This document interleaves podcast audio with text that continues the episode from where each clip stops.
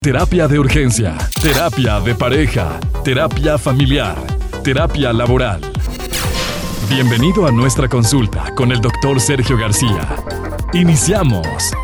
El día de ayer hablábamos de los niños en edad preescolar de 3 a 5. ¿Se acuerdan que les decía que a medida que los niños entran en la primera infancia, pues su mundo comienza a expandirse, ¿no? Se hacen más independientes. Y bueno, pues era importante permitirles hacer tareas sencillas, animarlos con juegos con otros niños, ser claros con las reglas, darle una regla a la vez, ayudarle a desarrollar destrezas de lenguaje, a resolver problemas cuando está frustrado, a permitirle que esté enojado. ¿Te acuerdas que hablábamos de eso? Sí, claro. Bueno, hoy hablaremos de los niños de edad intermedia entre los 9 y los 11. Estos niños necesitan ya empezarse a sentir bien consigo mismo para empezar a integrar lo que le llamamos nosotros identidad, el proceso de identidad. Entre los 9 y los 11 comienza el proceso de identidad. Un niño retraído, un niño tímido, un niño que no comunica, un niño que no comparte, un niño que no convive, entre los 9 y los 11 va a empezar a, integrar esa identidad a lo largo del tiempo. Entonces, de los 9 a los 11, como, como lo está construyendo, es los momentos más importantes para el desarrollo de la socialización. Así que de los 9 a los 11, cuidado, porque si logramos que el niño se sienta bien consigo mismo, si le integramos autoestima, si le integramos un buen autoconcepto, el niño va a salir bien en la adolescencia. Si de los 9 a los 11 no se integra bien, va a sufrir en la adolescencia. Va a andar llorando, va a andar solo, eh, va a traer problemas o desajustes alimenticios y entonces todo el mundo vamos a sufrir con él es de los niños esos que les dicen, le pegó muy duro la, la adolescencia. Exacto. Pero cuando de los 9 a los 11 las cosas eh, se desarrollaron con mucha armonía y se les ayudó a desarrollar adecuadamente, no va a haber ningún problema. Son de esos casos que, no, ni cuenta nos dimos que, que se pasó a la adolescencia y de ahí a la primera juventud. Así que muy atentos con esto. ¿Qué se requiere? Ayudarlo a desarrollar su propio sentido de lo correcto y lo incorrecto en este tiempo es muy importante darle opciones y que el niño pueda decidir y que el niño pueda ver las consecuencias también de sus actos.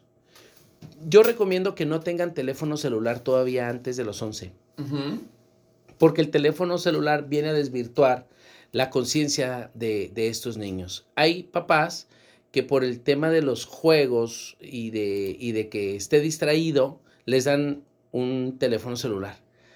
Yo recomiendo más que sea, por ejemplo, una tablet grande, si la intención es que juegue, pero no un teléfono celular, porque el teléfono celular lo va a llevar a tener eh, grupos o comunicaciones con personas.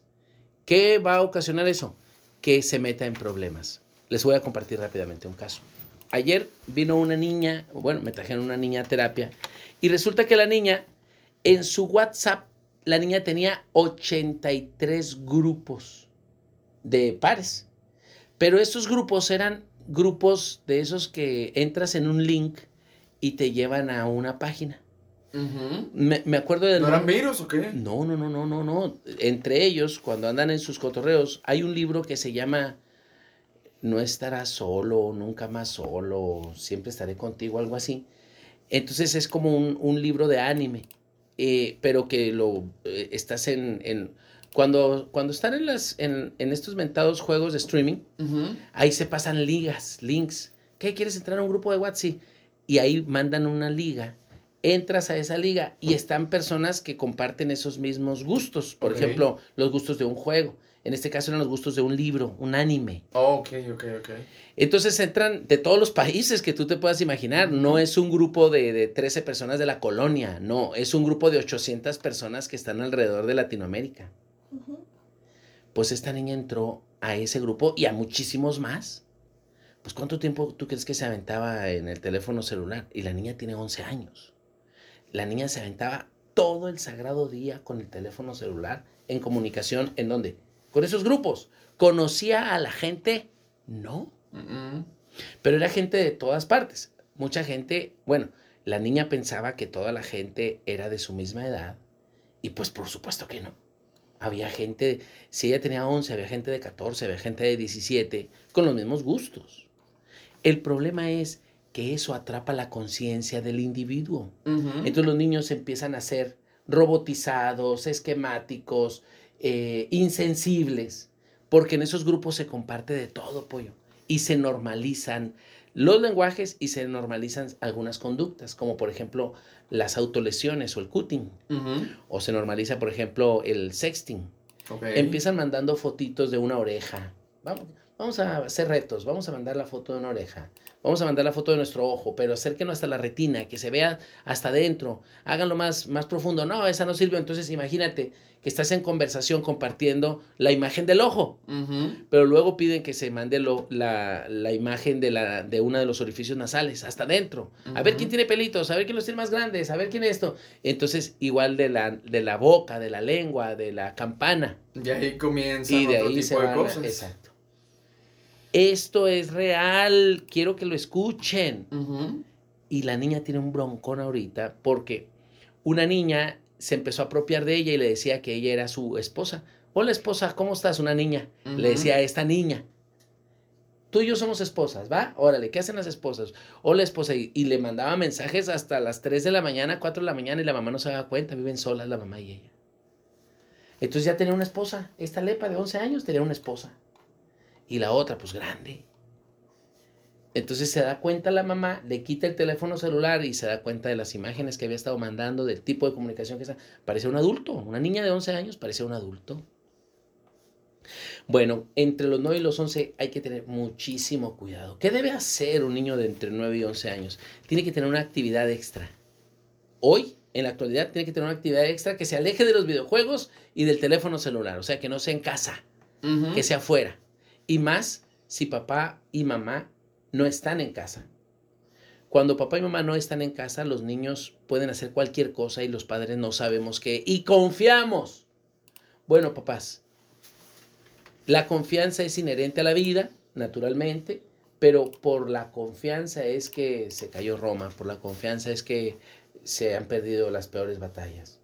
Entonces, hoy les pido, no confíen y éntrenle a ver qué es lo que hacen sus hijos en las redes sociales, qué es lo que hacen sus hijos en los teléfonos celulares, porque es verdad, hay riesgo. Y estos casos me están llegando así, pues mira, por Muchos. montones, por montones. Bueno, ayudarlo a desarrollar su propio sentido de lo correcto y lo incorrecto implica que tome decisiones y que asuma las consecuencias de sus actos. Bueno, ayudarlo a desarrollar el sentido de la responsabilidad, asignarle tareas en casa, como por ejemplo limpiar, cocinar.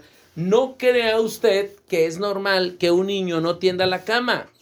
Es normal que un niño se le olvide tender la cama, pero lo más normal es que él aprenda a tener esa responsabilidad como propia y que lo haga.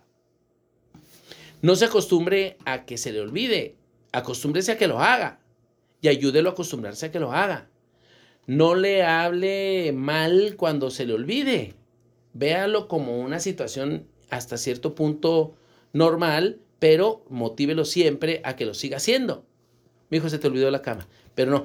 ¿Cuántas veces te voy a decir otra vez? Voy a tu baño y está en el piso la toalla, ¿cómo es posible? No, no, no, no, no, no, no, no, no, no, no, no. Son cosas muy sencillas, muy normales, ¿me explico? O sea, eh, pero si usted grita, lo que va a provocar es un mal ambiente. Así que no grite. Muy bien, háblele a su hijo con respeto. ¿Saben qué ha pasado mucho? Entre 9 y 11 los niños se dan cuenta cuando papá mamá realmente son empáticos, inteligentes. Porque en esta etapa los niños se dan cuenta si papá mamá le hablan mejor a los vecinitos que viven ahí en la cuadra que a él mismo. Los niños se dan cuenta si papá mamá le hablan bien o le hablan mejor a los primos que a él mismo. Viene la prima a la casa y, mi amor, qué bonita estás, mira tus colitas que te hizo tu mamá, ¿por qué estás tan bonita? ¿Ves qué bonita está la niña? Mira qué bonita estás. ¿Me explico? Y el niño, oye mamá, a mí no me hablas así. Entonces está mal. Háblenle con más amor a su propio hijo que a todos los niños del universo. Escuchen esto. A su hijo, trátelo y háblele con más amor de cómo le habla a todos los demás niños. Si usted hace eso, ¿qué cree? Va a hacer que su hijo crezca con amor, va a crecer con, con un, con un amplio sentido de, la autoestima y el niño va a estar bien. Ok.